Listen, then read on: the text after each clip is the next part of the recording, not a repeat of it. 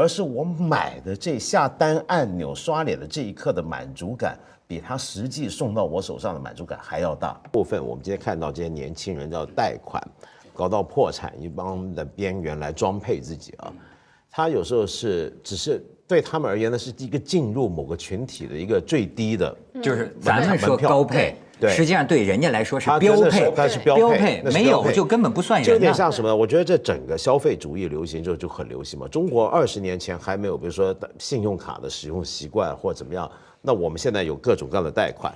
当信用卡这个东西一出现的时候，其实在世界各地逐步流行的时候，各地都出现过类似的情况。所以曾经有人说，信用卡是什么？信用卡是一张薄薄的胶塑料片。一手摧毁了资本主义的新教精神，这个资本主义新教精神叫要积极工作，然后要节俭，他把这个完全摧毁掉。你比如说，你看日本，日本哪怕在今天大家觉得经济不好的这个时候，还是有很多年轻人啊，就尽管这种数目已经不如以前那么多，还是有很多年轻人是倾家荡产的，为了要维持一个基本的门面。我想起以前日本那些我认识一些白领上班族，就很可怜。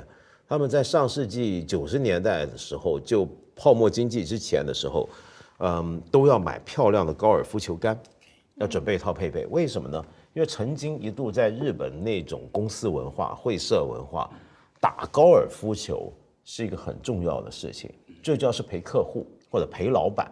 很可能你今天是个小职员，你一辈子都还没进过高尔夫球场，但你要准备，万一有天社长。要去打球、交易、社交，我要被叫去，我该怎么办？然后还要配备，再叫苦练，然后开始就开始同事们比较你的这个高尔夫球杆是哪哪个厂厂牌的，哪个怎么样？然后再来讲就是你装球杆的这个袋子，你的高尔夫球的鞋子、你的裤子、你的衣服，那么变成的是一个不断的提高的门槛，那整个标准不断提高。我觉得今天很多孩子。他比如说一定要买苹果手机，一定要怎么样？其实这都是一个他觉得，大家吃饭手机来摆在桌上，你那个拿不拿得出来，这是个标配问题。嗯，对，所以为了这个，就是他是要让别人认同。你你你说的真是特别好，就是什么呢？一个就是你说这个信用卡，你看我们我们团队都有那个九零后的哈，就是哎，我现在发现真是这是个问题，就是他现在有的感觉是什么？不是他想花这么多钱。他跟我讲的是，哎呀，这怎么办？我一个月花了三万块钱，就是我不知道怎么，就是他不知道怎么花的。后来他就找理由，他就说啊，现在的这个支付手段太罪恶了。你你你说的是信用卡，你知道现在各种莫名其妙的那个软件啊，对啊，他滋溜一下，他说，而且尤其是刷脸的那种，刷脸的是最可怕的。对，一对突噜就走了。而且呢，在这个各种网购平台上。你知道，就是跟拿现钱出来的那个困难程度可真不一样。你那个就凑一下，越来越方便，越来越，我就觉得这东西你已经呃已经有点成瘾了吧？嗯，包括那个借钱的各种各样的贷和有合法的有不合法的，反正就是前些年不是出那个裸贷，那不就政府整治吗？假如咱们把这个定位为一种 hold 不住的瘾的话。会带来人家破人亡的话啊，家破人穷吧？那么是不是？哎，不是，就是，但是你怎么管人的这个欲望？就是现代科技的骗局在于，我给了你更多的自由吧，但是你更多的处在了牢笼之中。你以为你是自由的吗？嗯，你现在就完全他，你像我们那个团队那小孩，他不知道啊。蹭蹭蹭，最后呃，上个星期我都发现我那个手机费怎么突然间一千多块钱了？哎呦，我还挺较真儿，打电话那打什么 iTunes 什么，我就闹不清楚。你知道这个手机平台说这个啊，你这个费用是属于这个苹果那个 iTunes，你打电话，他说苹果 iTunes，然后你叫什么身份证什么一对，这一查哦，最后说你是不是这就是听了一个音频平台一个人老师的这个讲课？哦，那个课程四百多块钱，就吴志红老师那个。哎，我我那没听过，我那一 百九啊只有只有，不是还还还还有文道老师的是吧？哎哎，我一下蹭一下，就是这是你不知道的。然后我接着发现了好几个，每个月扣我五十八块钱，每个月扣我六十八块钱，都是我不太会使用，用过一次他就月月都跟你这么弄。对，当然。所以我就了解这个小孩说的了。对。而且还有一种情况，就是现在消费最麻烦的地方就是消费很方便。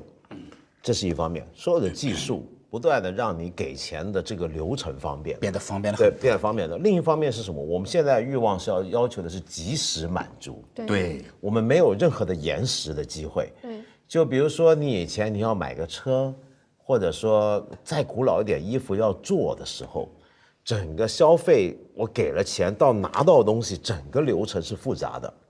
那是一个你所有的满足是延时的，可是问题是现在我们要的满足感是即刻的，而且那个即刻甚至不是说我要快递这个东西很快到我家，而是我买的这下单按钮刷脸的这一刻的满足感，比它实际送到我手上的满足感还要大。嗯，所以那个满足感是不断的被压缩那个时间。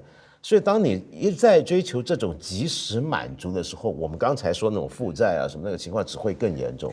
而且我觉得商家是非常了解这一点，所以我们可以看到互联网上大部分的视频或者是什么东西，最后都变成是所谓的带货的，你知道，就是会有一个这种一个标杆，然后说好，你现在下单立刻可以获得它的。同款外套，它的同款 T 恤，就是获得同款什么什么，是成本其实是成本最低的，你变得跟名人一样的一种方式。所以我觉得这个就是所谓的带货文化，可能也是现在商家特别特别特别懂的一点吧。就是你这个好，现在这个我们看看一个视频，底下立刻出来一个购物框啊，现在点进去，你立刻也可以获得蒋方舟同款连衣裙，就是你是没有办法去抵御这种诱惑的。方舟，我我我呃，不好意思，吴老师，我就我我我我有个好奇的问题哈，就是呃，我们年轻的时候哈，好像大家觉得啊，是以不不一样为荣。嗯，讲究特立独行，你知道吗？比如说那个时候，就是说他们就说上海的酒吧跟北京酒吧不一样，对吧？上海酒吧一个个穿的都跟话剧舞台上的人一样，对吧？就就是就是就是北京酒吧来一哥们儿穿着个免裆裤，披着个军大衣，咵了戴着个二锅头，他也是一种演呐。但是就至少就是我们那时候觉得，嘿，这哥们儿对吧？他就不穿那个西装革履，就是说以这个不不同啊，才叫反叛，才才牛啊，对吗？呃呃，那现在你们还是这样吗？没有，其实我觉得这就是刚刚那个文道老师说这个问题，就是说你你其实它是一个不断飙升的一个概念。你比如说你本来这个二十岁的时候，你买某一个这个轻奢的包包，大家大家都要有，然后是是同款的，你就得到满足。但是就有一部分人觉得我要不一样，我要更高级一点，所以它塑造出来一个更高的门槛。就是所以我觉得大家都想变得不同，所以但是不同就意味着更贵和更好。哦，把这俩绑一块儿。对，所以我觉得它是一个不断升级的一个概念。你想变得跟比大家好，只好那么一点点，所以你要花更高的钱，所以门槛儿这个所谓标准的门槛儿，就随着高级的门槛提升而变得越来越高和越来越贵我们。刚才讲的东西呢，其实都在讲，就是一个人想寻求就是一种认可。比方刚才讲的一个人想寻求集体的认可，我们讲到一个这个这个群体，它有个标配的门槛儿，比方讲的高尔夫球杆是吧？嗯，那像刚才你讲的，就比方说给蒋方舟同款，就是你其实这意味着都是我不知道我是谁，是吧？我要通过认同了蒋方舟，就是我就成为这个好像就是成为蒋方舟或者这样的跟你有点连接，或者刚才讲的也是说我要获得群体的认可，要怎么怎么样。那我想确实互联网就是极大的带动了这一点，因为过去我们讲这个媒体的宣传、电视啊什么的，就就可能我就没有像互联网构建了一个同一个平台啊。现在所有人都在共享互联网这一个平台，可能这里面确实形成了这一部分，我觉得在加强。但你们听的时候，我就有点，我就不断在想啊，我身边有哪个人，就是就包括我的公司里头，就是很多九零后的小孩儿，是吧？他们有很多有有谁因为这样子会变得很窘迫吗？会变得很糟糕吗？那说实话，我我我还身边真对举不出来。可能你的也是另一种真相。对我现在觉得有些时候我们谈论的话题啊，也许是媒体制造出来的伪话题，也有可能。比如每个年轻人都在破产之类的。对，每个年轻人都在破产，大家就是这种比较耸动嘛，聊这个觉得比较所谓贩卖焦虑嘛，对吧？呃，实际上是不是有这种现象？是不是大部分人还是过着比较平时的生对，活我？觉得大部分人，比方我们公司那小孩儿，他们有很多就是那个九零后的那些共同特点，各种比方说丧啊，各种各样的这些东西啊，而且同们同时都比较有自我，是吧？动不动就他就可以辞职，跟我们以往真的是不太一样。就但是我我我我以我的评估，我觉得他们活得还好好的，大部分但是人活得好好的。，但即便是他们，我也觉得呃挺够呛。呃，我就是说，咱们比较了解的是这个北上广，呃大城市，确实啊，他挣个这个几几千块钱到一万块钱的，呃，我有时候替他想想，还真不够。对你真的，我也我觉得就是不够。你这个是不是应该全民提高工资，还是怎么着？就是因为 你可以算嘛，他你看你刚才讲快递，我那天录节目还说到一个事儿，就是实际上现在有的送快递的，他的月薪跟小白领是一样高，是的，但是呢，他方式不一样，反映了他们期待不一样。